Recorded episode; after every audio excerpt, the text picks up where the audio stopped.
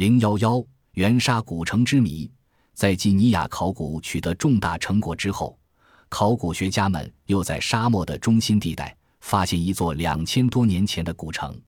它位于世界第二大流动沙漠塔克拉玛干沙漠腹地，南距于田县二百余公里处，坐标为东经八十一度三十一分，北纬三十八度至五十二度。这个点恰好在沙漠中央。维吾尔族人称这里为九木拉克库木，意思是圆沙丘。这里的沙山的确都是圆的，这座古城的确堪称圆沙古城吧？这是新疆目前发现的最早古城，其下线早于西汉。为什么要在沙漠中心地带筑一座规模如此大的城？有城就有国，这是一个什么样的国家？为什么这样一座规模空前的沙漠之城？竟然不见于任何记载，难道他们与外部世界没有任何联系？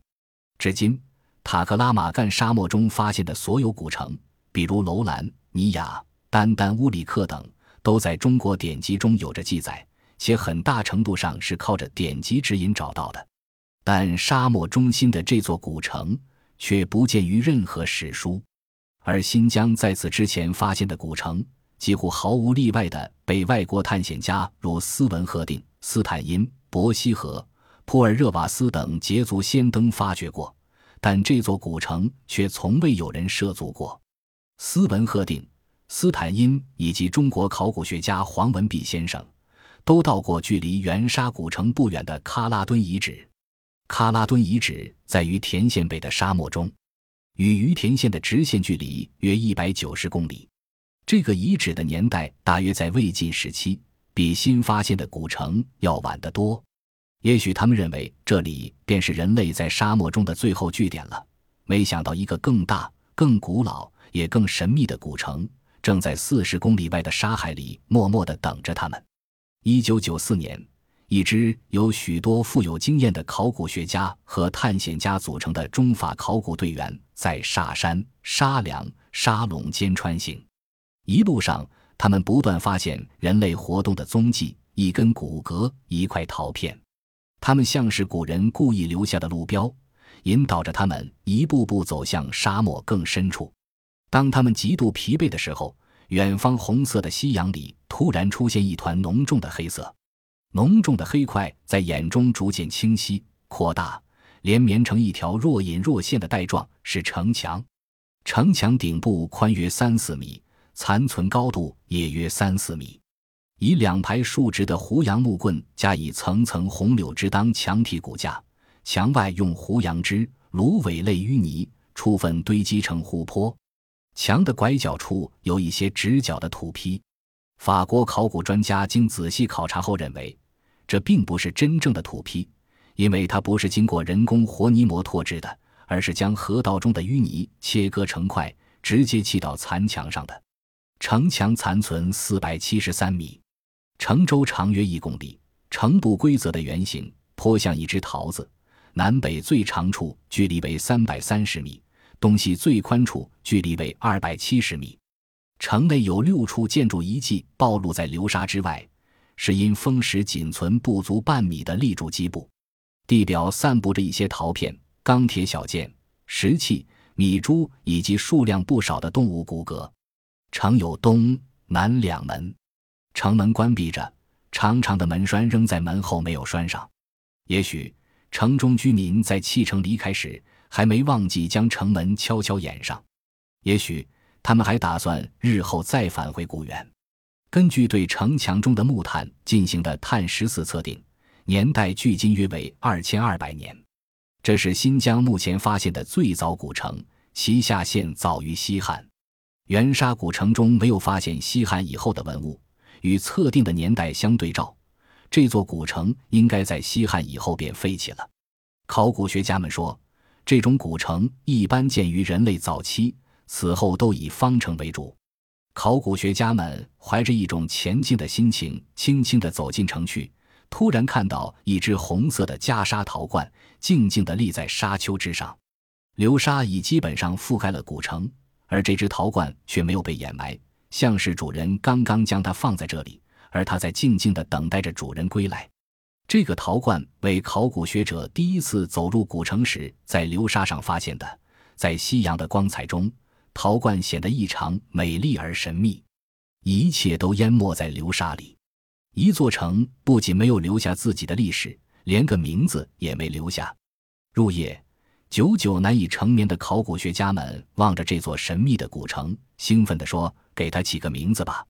维吾尔族人称这里为九木拉克库姆，意思是圆沙丘。这里的沙山的确都是圆的，就叫圆沙古城吧。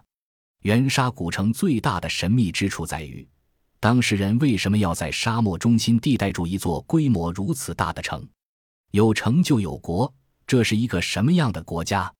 有邦就有王，谁是这里的统治者？筑城为御敌。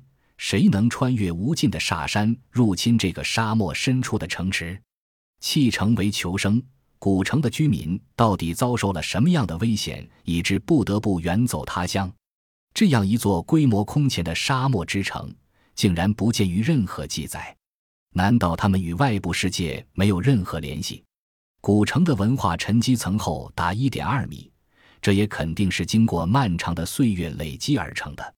在这样漫长的时间里，难道他们竟可以做到不让外面得知他们的任何信息？一九九六年十至十一月，中法考古专家对圆沙古城及其周围发现的六个墓地的二十座墓进行了部分发掘，结果不仅没有使古城的面目更加清晰，反而加重了它的神秘色彩。古城周围纵横交错的渠道依稀可辨，其中一条渠道的遗迹宽达一米左右。说明这里有着发达的灌溉农业，这些渠道也成为新疆目前最早的古渠道遗存。城内发现炼渣，说明这里有冶炼业。城中散布数量很多的动物骨骼，羊、骆驼量较多，其次为牛、马、驴、狗，还有少量的猪、鹿、兔、鱼、鸟骨等，说明畜牧渔猎在该城经济生活中都有重要地位。考古学家发现的二十多座古墓葬，大都因风吹沙走，暴露于地面。葬具人骨已朽酥，个别保存较好的还可以约略看出原沙人的一些特征。他们内穿粗细毛布衣，上皮衣，有的还有帽饰和腰带。毛布分平纹和斜纹，只有几何形图案，有的色泽鲜艳如新。头发是棕色的，男的头发绕成发辫。有的还是以假发，高鼻深目，不属黄皮肤的蒙古人种，应为白皮肤的欧罗巴人种。考古学家发掘到一个带柄铜镜，这种铜镜是古希腊罗马文化中独有的。在元沙古城中，考古学家们发现了许多神秘的圆洞，有以城南的圆洞最为密集，数量最多，有大约十六个。大大小小的带状圆洞密密麻麻地排列在沙漠上，黑洞洞地朝向天空，像一双双深陷的眼睛，似乎大有深意。谁能解读这穿越两千年时空、从远古射过来的神秘目光呢？也许在挖掉座座沙山，对圆沙古城进行更完整的发掘、更详细的研究之后，会揭开这个谜底。这样一座颇见规模的城池。是如何消失在流沙之中，再也看不到炊烟升起，再也听不到人声喧嚣的？是战争洗劫了这座城池吗？尽管考古学家们在城中发掘到了一些钢组，但却没有找到更多的与战争有关的杀伐痕迹。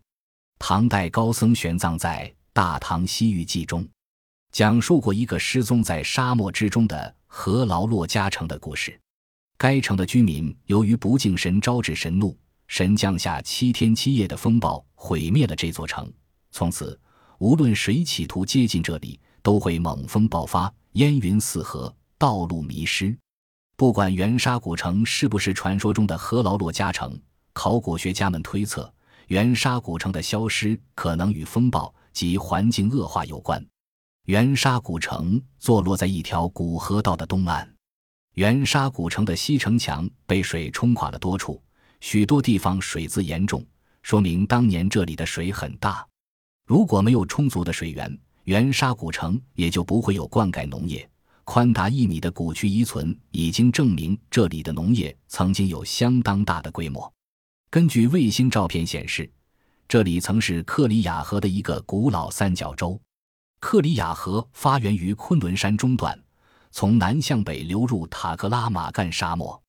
这条河流在出昆仑山的山口处滋润了现在的于田县绿洲，在沙漠深入二百公里处消失在茫茫沙漠中。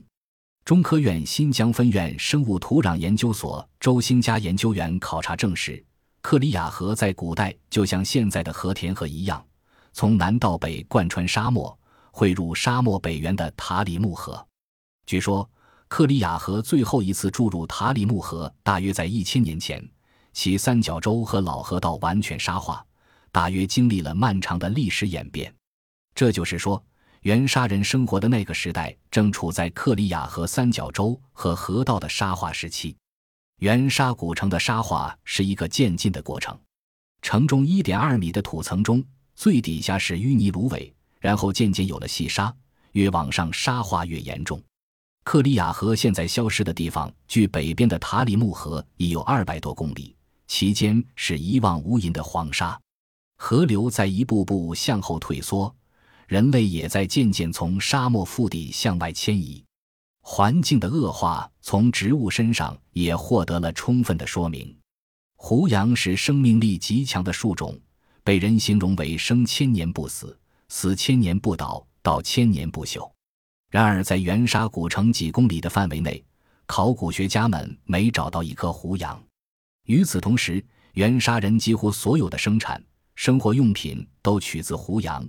筑城墙、做城门、造房子、木桶、木碗、木梳、做饭、冶炼等等。从这个现象所得出的结论只有一个：过量的采伐导致，起码是加剧了元沙绿洲生态环境的恶化。我们现在已经很难知道原沙古城消失的真正原因了，但我们可以想象，最后一批原沙人告别这座千年古城时那凄然、无奈、令人心碎的目光。这些深目高鼻棕发的原沙人流浪到何处去了？如果他们还生活在这个世界的某个角落，他们的血液里、歌谣中、习俗间，是否还残存着失去家园的巨大痛苦？原沙古城仿佛是一个寓言，他讲述了人类痛失家园的辛酸经历。但愿现代人能够从中获得警示和教训，善待生活的环境。善待环境，就是善待自己。